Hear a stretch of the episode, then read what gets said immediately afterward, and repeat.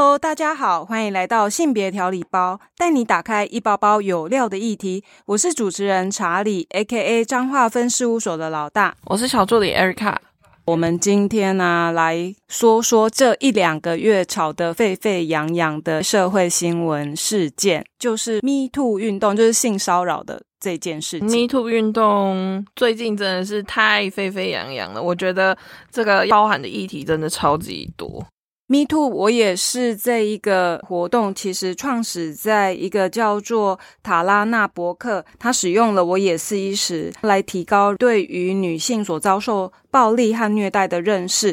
十一年之后，就是二零一七年，在美国的一个演员 Emily 在推特上面发文，她呼吁女生啊要说出来她遭受性骚跟性侵的经历，变成有一个 Hashtag。因为这样就变成一个全球觉醒的一种催化剂。当然，过程里面我记得好像好久以前也看到他去指控好莱坞一个大制片叫什么 Heavy 韦恩，他就是制片嘛，他一定有很多那种美国影集或什么，所以他跟很多的女星都有一些往来，借他的职务之便，这件事情就爆发。我是因为这样子知道了所谓的 Me Too 的行动，那因为这个 Hashtag Me Too 在社交平台媒体上面，它才一上没多久就超过了二十万人次。这一个用语其实已经超过了八十五个国家，他们都非常的盛行，也用各种不同的语言版本在网络世界里面一直被使用。听到 Me Too 的时候，在我印象里面，其实最大的案件是那个。美国体坛性骚跟性侵那个教练，因为大家都要啊队医啦，不是教练、哦对一，对大家都要去找他治疗。这件事情那时候完全烧开来，所以你刚刚讲说，可能在第一步的时候，其实是我那时候还没有 get 到这个讯息，但是当我 get 到的时候，已经是那个队医他整个烧到全世界，然后也有可能是奥运那时候刚好要开始。体操界的丑闻整个一爆发开来，我觉得是真的是全世界哗然，说怎么会有人用他的职务之便去做出性骚或者是甚至到性侵这件事情，而且他的受害者我记得超多的诶、欸，只要被对医有就是有协助过，基本上都是无没有幸免的。对啊，我觉得这真的是而且超大超那个。他们是从很小的年纪就跟着这个队医，而且他的信任感是非常强烈的，所以我记得那时候看到纪录片的时候，我就看到说他们一开始去找他治疗，就是因为相信这个人不会对他做出什么事情，而且他的所有一切动作都是在协助他恢复到更好的体能，跟做到更好的成绩。那时候爆发出来，我就觉得哦，我的天呐，他完全是在利用人的相信这件事情，然后去做出对他自己有利的事情。其实从好久，你看，二零零六到二零一七，渐渐的从国外慢慢的 Me Too 的风气也就传到了亚洲，然后来到了台湾。那其实台湾也不是近几年才有所谓的 Me Too 的状态，最近会这么的延烧啊，一直不断的爆料，从所谓的党工到了有一些作家。还有什么政治人物，又到了现在的演艺圈，好像变得说，哎，陆陆续续的这一些问题不断的表露出来，到底是为什么台湾在 Me Too 的运动里面逐渐的被关注？您说推波助澜吗？我觉得是有一个引爆点诶、欸，是什么引爆点？我觉得是最近的戏剧的原因，人选之人。对，我觉得它算是一个引爆点，然后让大家去了解到这件事情其实会发生在你我的身上。所以他有一句名言、名台词，就是说我们不要就这样算了，因为他觉得说要去协助这个人去找出属于他的公平正义，也不要因为这个样子自己是一个受害者，可是你不能够去讲，不能够去谈论这件事情，不能够让这件事情有好的结果。但我觉得，嗯，应该是说，Me Too 之所以这么盛行啊，其实我觉得跟我们一直长期以来立心在推动的性别平等，其实是有一些相关的。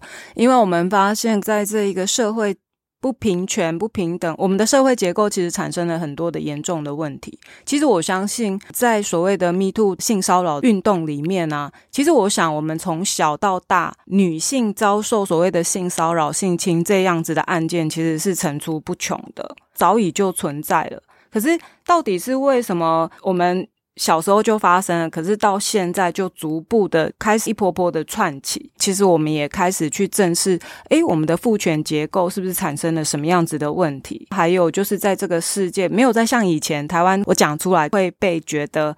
你好，肮脏或龌龊。开始，我们有意识到，其实我讲出来，这个环境可能提供了我们一些安全的地方。因为整个社会的一些氛围啊、风气，其实开始在转变。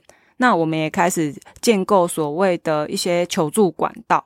可是，如果是这样，Erica，在你从小到大的成长经验里面，你有没有什么样记忆上是有跟性骚扰相关的经验？我自己个人的话，反而不是发生在台湾诶。哦，是哦，这件事情是我出去打工度假的时候，我在美国打工度假，因为我们大家也知道说，国外环境当然不是台像台湾这样，你想要住什么样的房子就住什么样的房子。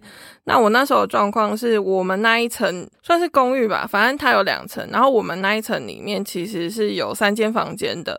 那我的这间就是除了我之外，还有两个中国女生跟一个泰国男生。隔壁的话是四个中国男生，然后在隔壁的话是那个俄罗斯，他们那时候是住了三个人。的房间这样子，这件事情是发生在一个月黑风高的夜晚。我就想说奇怪，就是那时候睡迷迷糊糊，那时候看手机的时间应该是晚上凌晨三点吧。凌晨三点那时候我就想说奇怪，怎么会有人开房间门？然后我以为是我的室友出去上厕所回来，我就不以为意。他就慢慢移动到我的床的。诶，应该床尾那边。然后我想说，奇怪，他干嘛不回去他的床？因为他的床是在我的右手边，所以他就是走到我的床尾停下来。我想这是怎样？他干嘛不回去？然后我的室友她是一个小小的女生，她大概她大概只有一百一百五十几左右，就是一个小小女生这样。我想说奇怪，那个影子好像不太对，因为我有近视，所以那时候其实我是没有很认真看到他到底是怎样，我只有看到他的形体。那个人呢，就一直站在我的床前，他就开始要上床的感觉，然后他就开始就是摸我。我想说是怎样，他干嘛不回去他的床位睡这样？然后我想说是真是发生什么事情，他是上错床吗？后来我觉得不对啊，我室友真的是很小一只，我想这个人蛮高大的。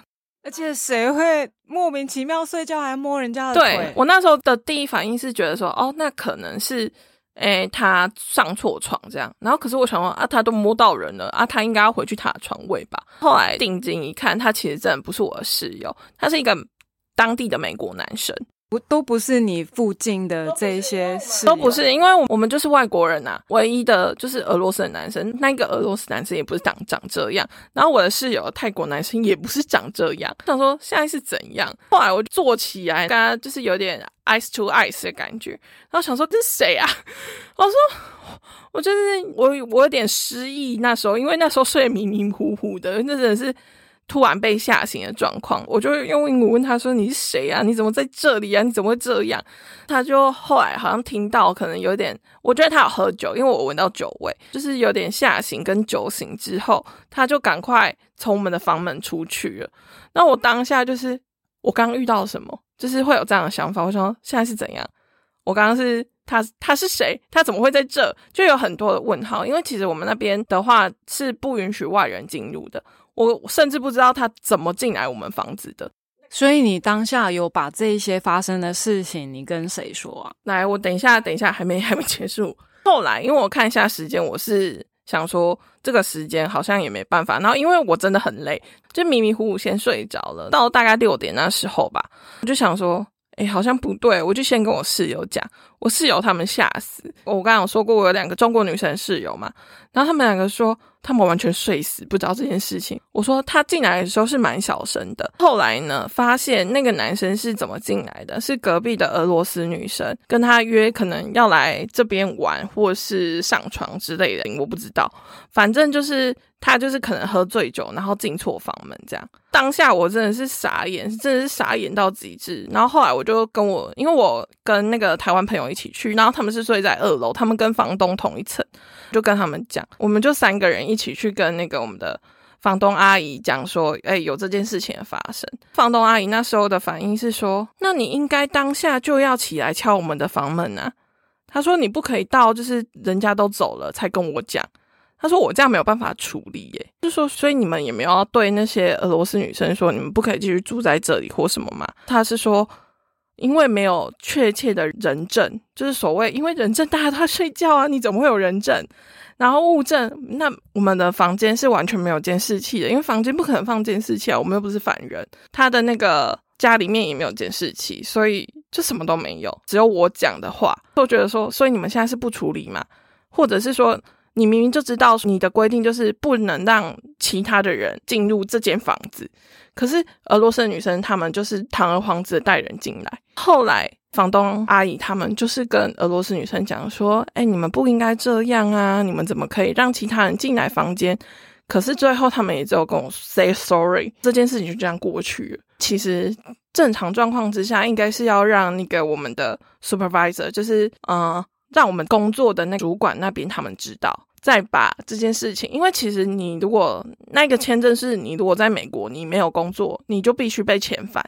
他其实应该严重到去做这件事情，就是主管是有权利去裁责说，如果你做了违规的事情，你必须被勒令退出宿舍，就是失去了待在那个国家的资格。但是因为可能是到后期吧，因为那个 project 就是只有三个月，可能是那时候已经偏后期了。所以主管他们其实是不处理这件事情的，然后我就觉得说，嗯，不对吧？我今天都跟你讲了，所以是因为我没有人证，我没有物证，不愿意去处理这件事情嘛。所以我们就是觉得说，整件事情就是很荒唐，然后也不可能跟任何人说，因为他们的处理的过程就是这样，以及处理的决定就是说一切当没事一样。所以你就觉得，嗯，好像好像哪里怪怪的，然后就觉得说，嗯，这这。真的让人家很不舒服啊！你睡到一半，就是有人闯入你的房间，摸你的身体，觉得说他下一步是想要干嘛？如果我当下没有斥责，或是我当下没有醒过来，那这样的处境是非常非常危险的。会感觉到后续的处理，他们完全是那种轻轻放下，他们是没有想要对这件事情有任何的惩处的。所以我就会感觉到，哦，原来被性骚扰之后求救的过程，感觉就是。嗯，蛮无力的，然后也不知道该怎么办。然后他们后续有没有带人回来？没有，他们后续就直接翘家。回到宿舍之后，他就直接翘出去跟那些美国当地的男生约会了。我也不知道他们怎么想的，反正那时候开始我就对俄罗斯人有不好的印象啦。对，好，可能是地图炮的部分，但是我觉得就这一段过程下来，其实是非常无力以及不舒服，以及你真的是不知道去怎么处理这件事情。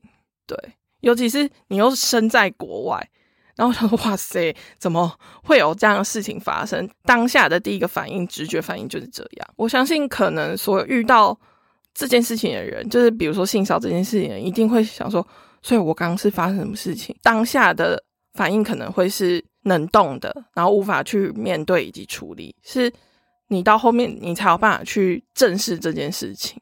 所以其实啊，透过你的分享，大概就能够知道，在我们的生命经验里面，或多或少都有所谓的性骚扰事件。可是啊，回过头啊，其实我觉得透过你的分享啊，就是让我有一个反思。因为你知道，Erica，原本我们今天要讲的题目内容啊，我们想要带出的是所谓的职场性骚扰嘛。可是你看，当我询问，诶，有没有什么样的经验？性骚经验的时候，是我们总是能够侃侃而谈，就是每一个人都从小到大都有这样类似的经验。所以，如果啊，哈，我们反过来再说，现在之所以那社会事件就是会。越来越多，它是接二连三这样翻，所以你可以知道那个感受就会有一点像是当我轻轻的一问，然后可是实际上我们就有不断的分享，或许会有类似这种涟漪的效应。可是你说像我自己的话，其实我是从小就有这样子的经验，从小到走到了职场，其实我觉得一直都是有。那我也很庆幸，就是因为透过过往的经验里面，渐渐的意识到所谓的性别推动的重要性。可是实际上，我觉得都会跟小时候到底家长怎么跟我们去讨论身体界限，我觉得等等这些其实都有一些阴影的关系。那像刚刚 Erica 你在分享的时候啊，我觉得你是一个身体界限分明的人，然后你也可以勇于去表达说，诶，我的不舒服，然后我要极力的争取自己那一个应该算是权益或者是不被平等对待的，你要斥责这些人。可是实际上，我相信也有很多的人，他其实没有这样子的，呃，就是他比较不知道怎么去表达。那像如果就我们立新服务的个案里面啊，其实我一直觉得性骚只是一个性侵害的前身。因为它是循序渐进的嘛，可是性骚我们讲的就是比较是主观意识，对不对？我觉得感觉不舒服，我就可以提出来。但是实际上有很多的性骚扰案件其实是不被成立的，因为证据不足嘛。其实虽然说是主观感受，可是如果说他的主观感受里面可能会有一些事件发生，当时有没有录影啊？然后或者是说，哎，旁边有没有什么人证啊？还是有没有什么文字上可以去陈述他就是对你做出性骚的动作？那如果都没有，确实如果真的走到了法律程序上面，其实是很难被判定的。那如果又加上说，好，我就是主观意识嘛。可是如果说他讲一些比较骚扰式的动作，可是他没有黄色笑话，是不是？呃，不是不是，我我要讲的是说，就是行为上他其实没有性暗示，当事者是觉得感受性是不舒服的。那其实有时候我觉得真的他是很难被判定的。为什么很多的性骚扰他是没有办法成立的？我觉得可能到后来有的可能都决定不了了之，是在那个法院诉讼的过程其实是很。疲累的，对啊，然后久而久之，这件事情就被隐藏了。那当然，如果说就刚刚讲了我们的服务状况的话，比较容易。其实我们本身性骚扰被害人服务里面，一定是要有被性侵哦，我讲错了，是性侵害被害人服务里面，其实他就是因有一个被性侵的事实嘛。可是实际上有一些状况，他会并案，他可能是因为性侵案进了我们的服务里面，可是他诶延伸出问一问，就是社工了解以后啊，发现诶你好像之前也有这类似那种性骚扰案件，所以他会合并案处理。通常我们的服务状态是这样，可是到底是怎样类型的小孩他比较容易被性骚扰？我们比较常见就是，其实我们按最多的就是那种渐渐越来越多是心智智能障碍者。他不太会表述，可是他自己没有觉得不舒服，因为心智智能障碍者他其实不懂得身体，如果其实他很难去定义身体界限，有可能他就是喜欢那个舒服的感觉，可是通常抱都是他旁边的人看到，哎，这样好像不对。那我想问，哎，呈报的人是谁啊？是他的，有可能是老师，或者是旁边同学帮他举报，或者是家长看到觉得这样是不对的。可是实际上，他们自己本身哦，或者是有可能已经发生性侵事件才被举报嘛，然后才延伸刚刚讲的，他就反推对。可是我就会觉得，对，除了说心智智能在家内性侵也有可能产生性骚嘛，循序渐进，还有那一种比较内向不敢讲，就是我们有时候会觉得，到底加害人他是怎么去物色对象，对他到底是怎么看，可能就是比较内向，然后不太敢表述的。一次，我们都会讲说，其实通常都是先从性引诱开始嘛，或者是性骚啊，然后给你一些甜头，然后慢慢的循序渐进，然后就变成性侵，有点像我们秘密派对绘本里面讲的那种过程啊，让你觉得一开始感觉是舒服的，慢慢你觉得其实也无所谓，到后来他就是都会有阴茎插入等等的行为。我自己有在听的节目里面有听到，就是。观众会投稿分享，然后他就会说，他小时候是真的有被自己的亲哥哥诱拐去玩所谓的探索游戏。他真的是像我们的绘本之中描述的，你把眼睛闭起来，那我们今天来玩医生看病人的游戏。他就会觉得说，好像有点怪怪的，但是他没有办法去叙述他自己的感觉。等到他发现，我觉得是。他就说，他那段时间根本没有发现自己被做了什么样的事情，是等到他大了之后，可能有被教育过了，去回想他以前小时候发生的事情，就发现说自己小时候可能真的被性侵或是性骚这样的事件，其实是非常常见的。对啊，然后我我只是透过你刚刚的分享啊，其实我也很想问你，你是什么样子的成长背景，让你觉得哎这件事情就是不被允许，然后你要反映出来？你是说我去国外那件事情？吗？对，因为感觉你就是一定要让他绳之以法，他一定要受到处罚嘛。可是实际上，很多的被害人他并不会有这么样子的反应，他可能就选择隐忍，不要说啊。我觉得，我觉得这个反应的过程也蛮好笑的，因为其实那时候是有前因的。其实我看那俄罗斯人很不爽。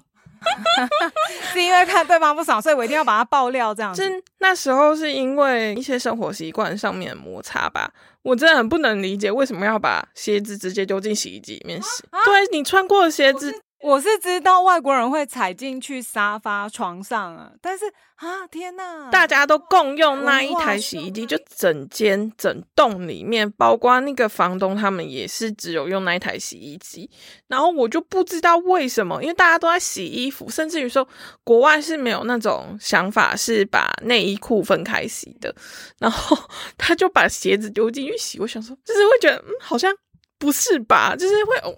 那种卫生习惯的问号啦，真的是是差异性吗？还是他们文化就是这样？我不知道，因为俄俄罗斯很冷，我听说他们也是不是一年才洗一次澡，还是就是就是很不一样啊？我觉得会不会是因为文化上习惯上？我不知道哎。可是那时候房东是有跟他讲说，你不可以这样做，因为他就说那哎那是全部的人一起洗的。就是还有其他生活上摩擦，因为他们不知道哎，反正我们其他人其实是不是很喜欢他们，但他们就是非常的所谓的大喇喇的风格，嗯，明明就有规定说你就是不可以带其他人进来，而且嗯这件事情就是很就整个就是我就觉得这不在我思考范围里面，所以我就觉得说这件事情应该要被房东知道，因为其实房东他们很严格，甚至于说。哎，我们的工作就是跟那个住宿资格绑在一起的。当你没有住宿资格，你就没有工作。我想说，所以你都不觉得说，哎，你的对，这是严重的事情。是啊，对啊，没有工作资格，其实你就是不能待在美国了。这件事情就是环环相扣。我觉得他们不注重他们自己的工作之类的，或者是拘留。觉得你如果不尊重你自己，而且加上这件事情是让我不舒服的，因为我的个性我不是那种不舒服会忍住的人，我会觉得说。就是会有那种哔哔哔哔，然后 就要去告发的，因为我觉得这这件事情就是一个不能忍，对我自己会觉得说不能忍。然后刚哔哔哔，大概就是省略一些心路历程的部分，就是会觉得很发火。其实，所以你内在其实也也有煎熬的过程。没有，我觉得任何煎熬都没有，我只是困惑。我真的当下就是只是困惑，我想那人是谁？他怎么会在这里？这个时间点？他怎么会出现在这个地方？这样困惑之后，我就觉得不行，我真的很累，因为那时候每天都上班，我真的很累。他说：“我先把这件事情打下来，我还把他手机打出来，然后用中文先打一打，之后先睡一下，早上起床再翻译成英文去跟那个房东说这件事情。”你还有睡一觉以后，我真的太累了，因为 在外国工作真的很累，就是每天上班的时间比较长一点，就。先打下来，然后 昏睡过去。醒来之后，就是有先跟我的室友，因为如果这件事情发生在我室友身上，其实是会更恐怖的，因为他们真的是很小只。可是外国人不喜欢小只，这个不好说啦。反正总而言之，我觉得其实我没有到隐忍或是怎样，我就是觉得我要把事情闹大，我就是要把这件事情跟可以处理的人讲。所以你看，我觉得个人意识真的蛮重要的。我也曾经听过我一个朋友分享，因为这种层出不穷啊。像以前在台北工作的时候啊，很容易就遇到公车之狼，会有一些状态。那时候我看，我反而我觉得我第一次遇到的时候，我的反应也是跟你一样，我就是要斥责那一个人，然后我要我要把事情闹大，要把事情闹大，然后我要让整个公车的女生。都知道这里有一个恶狼，他长得什么样子，让他社会性死亡。我记得我那时候在公车上的时候，因为他离我很近，可是你知道吗？我那时候才二十出头，其实我真的不知道，我对于。男生的生理反应其实我不知道。我记得我那时候我住桃园，然后我都要去台北工作，就要搭火车。可是因为很多人都用这种方式，因为桃园居住比较便宜嘛。结果我就觉得很奇怪，人拥挤的时候，我总是觉得后面有一个暖暖的一个柱子，就是暖暖的柱子。哇，你形容的很贴切。不是，我只是觉得，哎，怎么软软热热的？后来长大，我才知道那就是阴茎勃起的意思。所以他是直接把他裤子脱掉。对，因为他是直接贴近我的，真的挤到爆。那时候真的是很夸张，因为刚好上下班时间，我那时候真的都不知道。公车的时候也是一样，我就觉得奇怪，为什么 最近老是遇到硬硬软软的东西？可是因为我大概有一些意识，因为我开始之前就会开始学习思考。假设我真的在台北这样子的环境遇到那种。色狼的时候，我要怎么应应？就就讲的很大声，就是说，哎，先生，请你后退一点。然后他就吓到，因为他可能不知道我那么勇敢吧。我旁边的室友也是一直比着他说：“哎，先生，你不要在这里哦，怎样怎样。”然后那个人啊，我想说他就要赶快下车嘛，逃走啊。结果不是，他居然要下车之前，他又找了一个高中生。我朋友就是也是那种行侠仗义之人，他就跟他说：“先生，你可以离开那个女生远一点嘛，怎样之类。”然后后来因为那时候我没有所谓的性骚很久以前，后来那个二郎他就赶快下车。然后我就是在跟我以前在 Seven Eleven 打工的店长分享这件事情的时候，他就跟我说：“你好勇敢哦！”然后他就开始讲他自己的故事。可是我想问呢，查出去问一下，公车司机没有任何处理吗？那时候真的没有，因为很久以前了。结果呢，我在跟我朋友分享这件事情的时候，他就说他那时候念的是，反正就是一个女中。然后那时候放学要回家的时候，突然他对面来了一台野狼的机车，看到他就直接用。他的左手还是右手就掐住了他的乳房，摸了一下，他就骑走。这跟最近发生那个，你知道，直播主他自己韩国直播主在台湾的时候直播，就有一个阿北，摄影机都还在的情况之下，直接从他过去，然后求之嘞，就直接就是捏他的胸部这样子。啊啊，对啊，真的是现在，因为其实现在是数位化的时代，要做犯案的人自己还是小心一点。就是我的重点是，我这个朋友他遇到这个状况的时候，他说他整个人就呆掉，他完全整个脑袋空白，就在那个路马路上站很久。然后我就想说，你怎么都不求救？你怎么没有叫一下？他就说，我就真的完全对他那个动作。他完全就是等于静止画面在那里。我觉得真的会这样，你真的是会当下就事发当下，你会一片空白，真的是不知道如何反应。我觉得真的是会石化的那种，或者是说，我觉得也不要去怪受害者，说你为什么当下不大叫，我不报警不逃走，是因为你真的会觉得，就是我觉得你会一片空白。后续出现的，哦，这是个人经历，就是一片空白之后，你会出现的，怎么会是我？然后会说刚刚发生了什么？你可能完全是无法去描述当下感觉的。所以其实啊，我透过了这样子的，就是像你刚刚分享的那一些，然后还有我们两个的反应，一定有我们这种反应的嘛？哎，也有我朋友那一种反应的。然后我就在思考，到底为什么我朋友他会顿时傻住？然后我就在思考啊。或许是啊，我觉得我们人要有一个危机意识。你知道现在实在太多的，像最近也有发生许杰辉他在导演剧团的一些事情嘛。过程里面，他不是要求他的演员要给他一些清凉照片，然后这个女生她就跑去找小贤求救，就说：“诶，那个导演他要求怎样？”那小贤他就跟他讲说：“那你就跟他讲。”如果他在要求你的时候，你就跟他讲说：“我邀请我爸爸陪我去买性感的衣服。”可是我爸爸就会觉得说：“为什么你要买性感的衣服？”这样或许许杰辉他就会把这件事情就不会再骚扰他。透过这样子的事情，我就是在思考的，就是说：“诶，其实有时候我们的成长背景里面都太单纯。”刚刚分享的那个我那个朋友，他其实从小也是一个在富裕人家之下保护伞里面。长大的小女生，然后又一路都念女校，国小还可能是男女合班，国中又男女校不一样，然后到高中又念的是女校，她一路都是只有女生，所以又在被保护的环境里面，其实她并没有所谓的危机意识，因为她的环境里面其实都是很安全的。那我要说的是说，其实如果我们从小在教育里面给孩子有一些危机意识的想象，那或许我们可以先呃假设像我自己，我就会去揣测，如果我遇到色狼。我的脑袋就开始演练一些剧情，所以当我开始反复在思考这件事情的时候，当我遇到这样子的状况，我比较有力量去做一些抵制的动作，或者是自己会闪开，而不是存在于说，诶，我脑袋一片空白，就是完全无法想象。因为我相信很多的被害人，就像你刚刚你你自己陈述的那个经验。它其实是让你可能会傻住，然后你也会自我怀疑，慢慢的开始有很多的想象的过程产生。其实我就会觉得，嗯，那是不是我们从小应该要有适当的一些身体界限的教育，或情感上面或危机意识的一些教育，让我们可以在因应这样子类似的状况的时候，我们比较能够及时的去有一些适当的反应，保护我们自己不受更深入的伤害。因为其实有时候我也在思考，你知道很多的社会事件，有的是性骚跟性侵。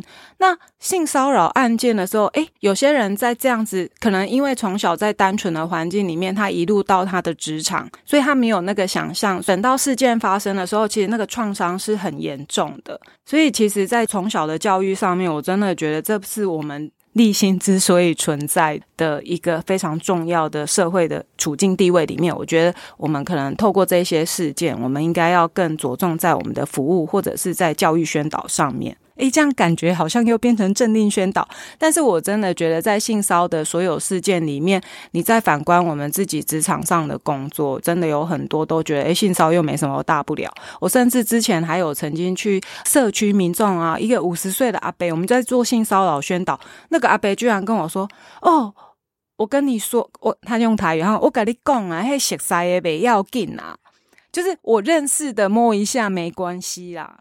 我听到以后，啊，我真的是，我我什么叫做血塞认识的就没关系。你有跟他吵起来吗？呃，对啊，你看大家都觉得我会跟他吵起来，但是因为我是老师，我还是 要表现出知能的部分，有专业的，所以就好好跟他说，这样行为其实是不对。可是阿贝有改变他的观念吗？我觉得很难呢，因为所以你知道为什么性别教育从小推动很比较重要？因为你不可能教一个五六十岁的，但是我觉得有可能啊，社会这种风气越来越串起嘛。